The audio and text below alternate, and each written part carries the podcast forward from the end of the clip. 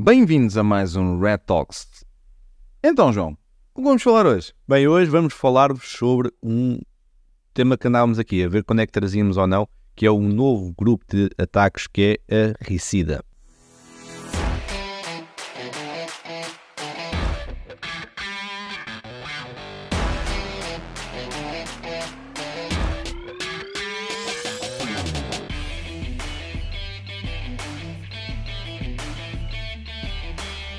A ou um? A, ou, exatamente, a, organização ou o grupo, como quiseres. Pronto, era só feito. Bem, Para só para aqui começar esta aqui, hoje vamos trocar um bocadinho. Vamos deixar esta mensagem no, no final, mas sei que se calhar muitos de, muitos de vocês não chegam a essa parte e queríamos deixar só esta, esta informação. Como vocês sabem, agradecemos sempre todas as semanas sobre todos os e-mails que nos enviam e agradecemos muitas as ideias e os pedidos que nos fazem por, por e-mail. Se- temos alguns e-mails por responder e a lista está, está a acumular, não se esqueçam. Isto também é um, algo que nós fazemos como, como, como um extra ao nosso trabalho, por isso demoramos um pouco mais a responder aos vossos e-mails, não fiquem tristes, eh, todos serão respondidos a, a seu tempo e agradeço que continuem a enviar as vossas sugestões, os vossos e-mails para o redtalks.ajamal.com. Agora, começando com o tema de hoje, Fábio, falar-vos sobre o grupo ou sobre a organização que tem estado a dar muito que falar durante, durante este ano. Nós surgiram em 2023, por isso é um grupo recente, que surgiram em maio, mas têm estado eh, a trabalhar a alto, alta velocidade e já estão com quase 50 ataques confirmados em organizações por todo o mundo. E porquê é que nós decidimos trazer-vos este grupo? Apesar de ser um grupo que não tem, ehm, e depois o Fábio já vai explicar mais tecnicamente como é que o grupo atua, mas de forma geral é algo relativamente standardizado. Ok, fazem os, os ataques, entram muito por phishing, eh, ou também tem um bocadinho aquele programa de afiliados, apesar que neste grupo em específico ainda não está a ter grande divulgação, até porque é um grupo mais recente, não há muitos ataques a entrar por aí. São ataques direcionados, feitos a organizações interessantes dos Estados e afins, por isso têm estado a, a atuar em grandes organizações do Estado, algumas portuguesas, que vamos falar mais à frente, e de, de- de outros países, e que têm utilizado a técnica de fazer uma dupla extorsão das empresas, em que obviamente encriptam os dados e pedem um resgate pe- pelos mesmos, e depois pedem também um valor para que não divulguem dados sensíveis das organizações ahm, para fora. Por isso, basicamente, algo relativamente standardizado, infelizmente, ao dia de hoje, para estes grupos. Agora, o que é que diferencia aqui e porque é que vos queremos falar deste grupo em específico? Primeiro que tudo, porque está confirmado que foi um, um grupo que atacou várias organizações de saúde e governamentais em Portugal. Isto é um tema, como vocês já sabem, que nos enerva profundamente, principalmente quando estamos a falar de ataques à saúde,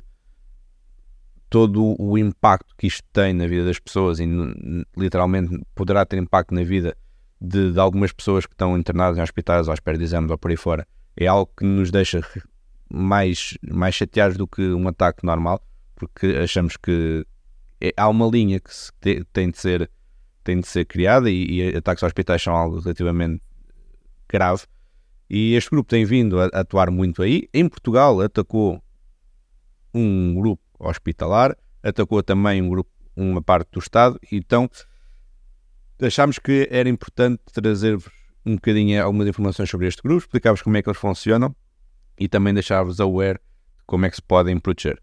É, é um, é um pouco como tu disse, ou seja, nós, nós não gostamos muito de trazer um, ransomwares e falar sobre ransomware grupos específicos, um, mas tra- trazemos este porque deriva, deriva um bocado de, de- do que tu estás a dizer, ou seja, irrita-nos profundamente ah, o facto de este tipo de, de- de grupos atacar hospitais, essencialmente tudo aquilo que envolva, envolva, envolva a saúde.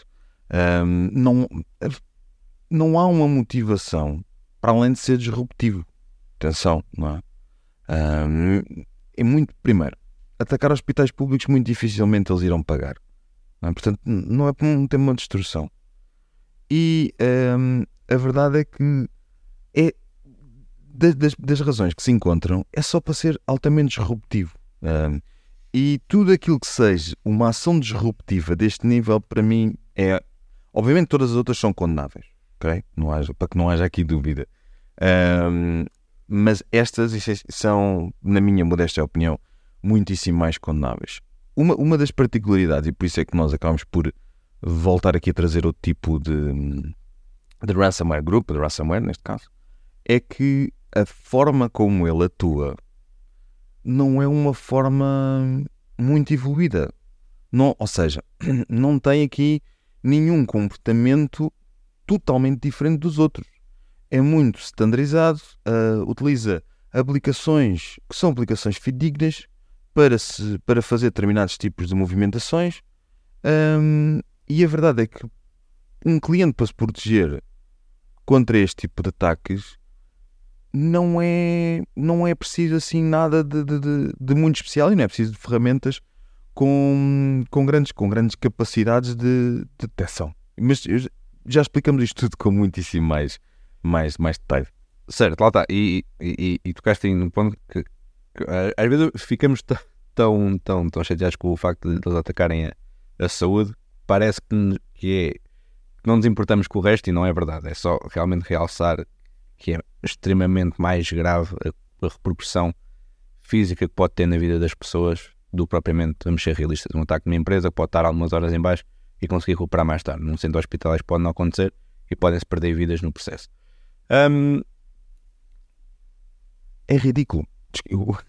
Isto, isto, isto, é, isto é eh, nós, nós tentamos falar disto de uma forma tranquila, mas é, é ridículo. Isto é só isto é, uh, está ao nível de atentados terroristas. No final do dia, é isto, isto é disruptivo. O único objetivo é criar disrupção no, no sistema de saúde. Um, no final do dia, pouco retorno financeiro ou nenhum retorno financeiro. É, exato, é isso é será, será relativamente. Acho que se eles se informassem melhor, iriam perceber que atacar eh, instituições saúde em Portugal não é uma boa jogada, porque de facto a saúde não é algo que tenha muito dinheiro para gastar livremente, muito menos em, em rasgados, por isso eu diria, eu não tenho histórico, mas muito provavelmente os, os, ataques todos que nós vimos à saúde feitos em Portugal, eu tenho muitas dúvidas que algum deles tenha conseguido ter o dinheiro do resgate, porque realmente não é um dinheiro que, que os hospitais tenham disponível, não é algo, não tem assim dinheiro, um, um cash flow para isso, não é, não é assim que funciona. Mas muito sinceramente, o grupo sabe. Portanto, isto é só para ser repetido, por isso é, por isso é que um dos principais targets são hospitais e organizações de, de, de governo, okay? como câmaras municipais, organismos de Estado, etc. Portanto, tudo isso são os principais targets. Este, este, este, hum, este grupo só ataca, só ataca este tipo de, de, de, organizações para ser altamente, como eu disse diversas vezes aqui, de ser disruptivo. Agora, hum, como é que no final do dia este grupo, este grupo ataca, ok? E como é que este, este grupo entra, ok? Uma, uma, esta, esta fase aqui divide-se em, em o, o ataque em si divide-se aqui em várias, em várias fases. Há, obviamente, como todo, como todo tipo de ataques, a componente de delivery, a, componente, a, a parte de acesso inicial, digamos assim, que uh, tem aqui uma técnica super nova. Uma coisa totalmente diferente do que já viste. A maior parte das vezes aquilo se verifica que utilizam phishing, uh, com, com, produzindo então e-mails maliciosos, com depois links maliciosos um, utilizam contas comprometidas ao nível da RDP e ao nível de VPN, portanto, os clientes que uh, ainda têm RDPs publicados uh, são um dos principais vulneráveis. Eu acho, eu, acho, eu acho que um dos temas aqui, e se me permitem, um, é porque, porque é que dá a sensação, muitas das vezes, que atacar organismos governamentais é muito fácil.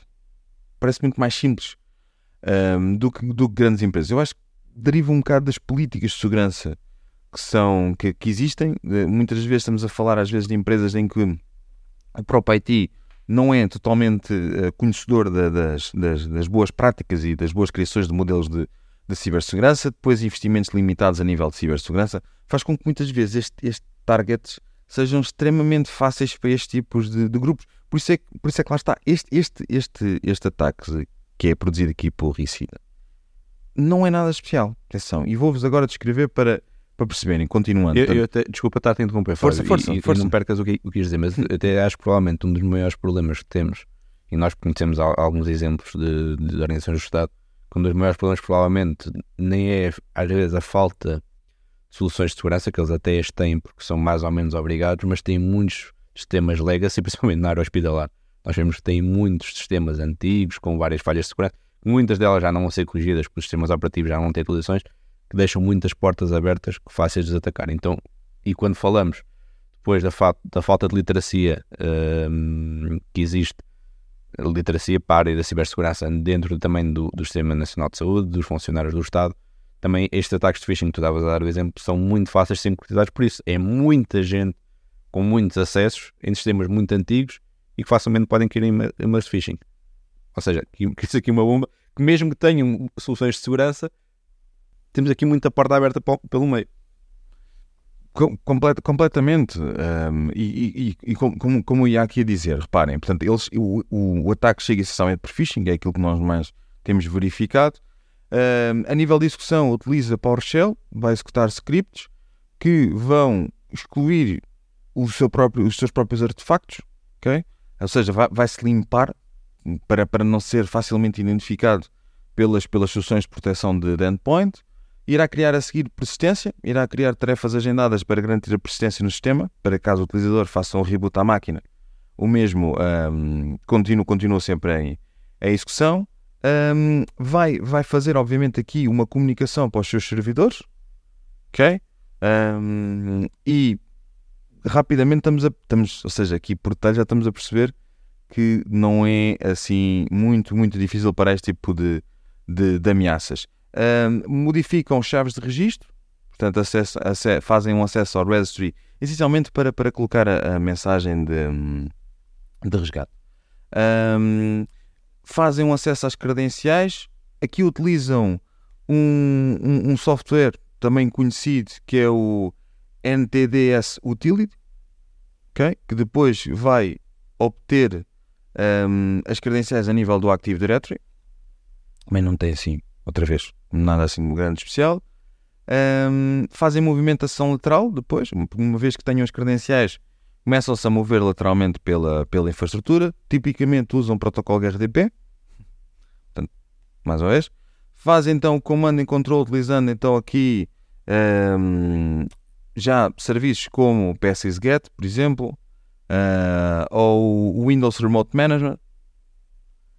E um, depois então começam a roubar informação, conforme vão obtendo acesso às máquinas, e uh, no final do dia, adivinhem, João, o que é que achas que no final do dia fazem? Já que têm toda a informação do lado deles, já têm acesso às máquinas todas? Algo inesperado e que nunca mais nunca acontece em qualquer outro ataque. Fazem, fazem encriptação de uh, toda a informação e, inclusivamente excluem as shadow copies.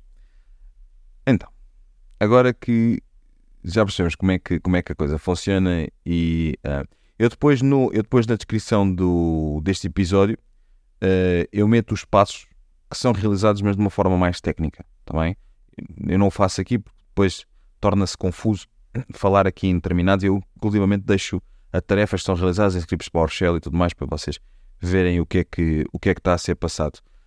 Um, a verdade é que não estamos a falar de utilização de grandes ferramentas muito, muito distintas daquilo que é, daquilo que é o, o, o habitual numa organização. A nível de proteção, se olharmos, portanto, o, o, comportamento que aqui vemos neste tipo de ransomware, como eu disse, não é nada de especial.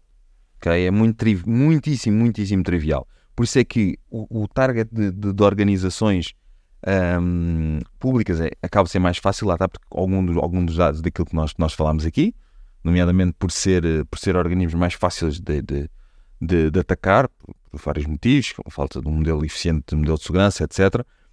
Mas um, reparem que uma, uma das razões pela qual nós quisemos aqui vir falar deste, deste ataque é que um, se nós estivermos a ver as aplicações que são utilizadas para fazer as ações maliciosas, a exploração maliciosa, são aplicações que são já amplamente conhecidas. Muitas delas são aplicações da, da, da própria Microsoft e são fidedignas. Por exemplo, o PowerShell é fidedigno, o PSGet é fidedigno, o Windows Remote Management é fidedigno. Atenção, não tem assim nada de, de malicioso. A forma como, como uh, é usada é que é o contexto aqui malicioso.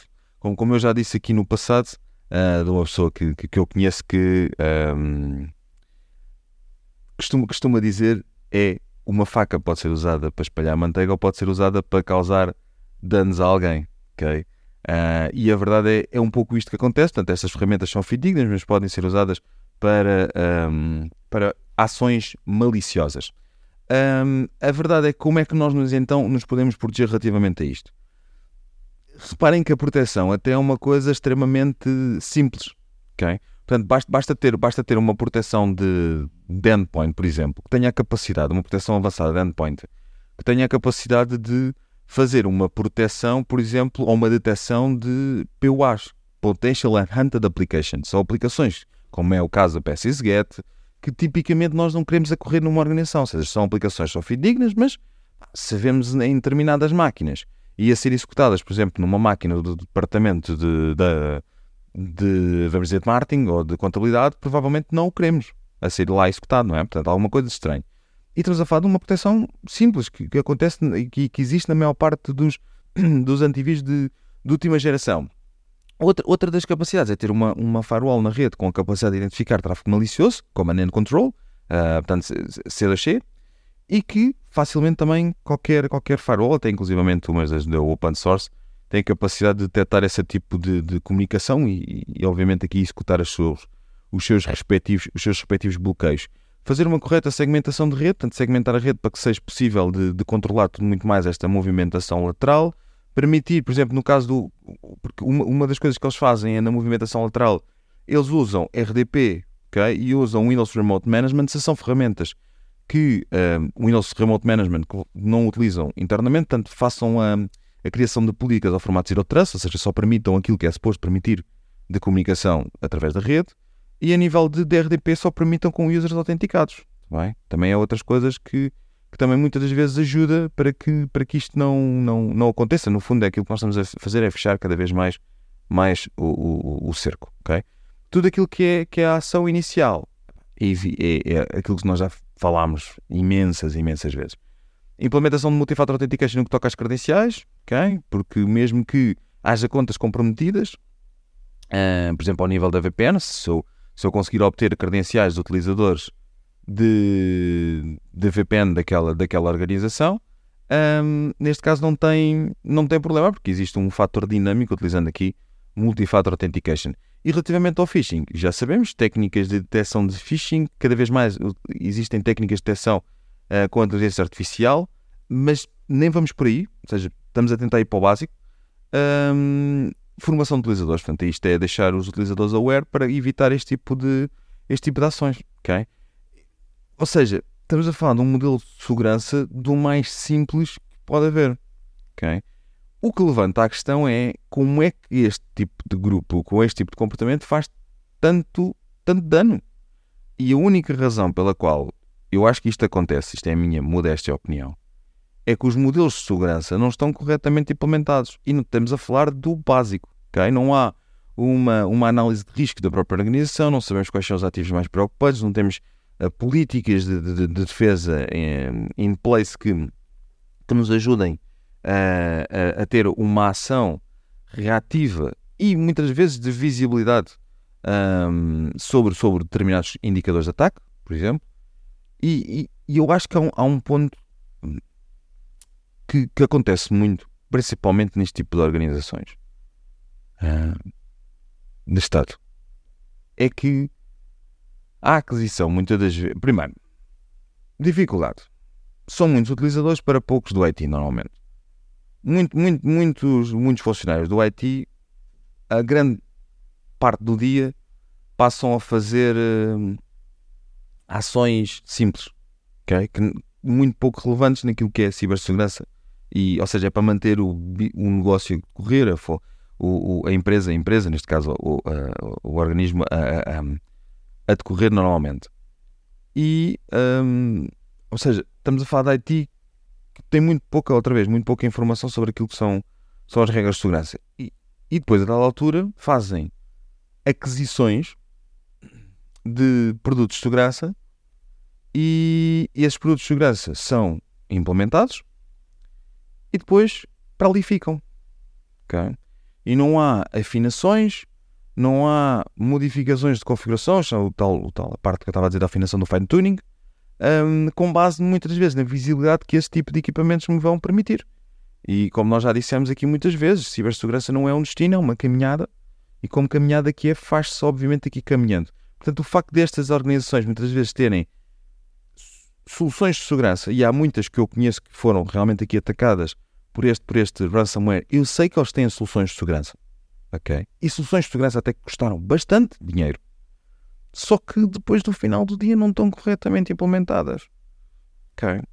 Porque E muitas Não- vezes são bem implementadas à partida, mas é o que estás a dizer, ficam lá encostadas a um canto e muita coisa muda pelo caminho e as soluções continuam como estavam. Não há uma reprogramação das mesmas, não há uma reconfiguração de, de- da solução, fica como está, como muitas vezes o integrador, eles pagam o integrador para fazer a implementação inicial, seja da firewall, seja de seja o que for. Depois há alterações internas, há políticas internas que mudam, há servidores que mudam, hum, seja o que for, e, e continua tudo igual. E estamos a abrir portas com a, com a solução paga durante um período de tempo e durante, a meio do período já estamos com aquilo completamente esburacado porque não vamos configurando as políticas corretamente, ajustando à que a organização vai, vai evoluir. eu, eu, eu hum, e depois também outra coisa. Tens razão no que estás a dizer, atenção.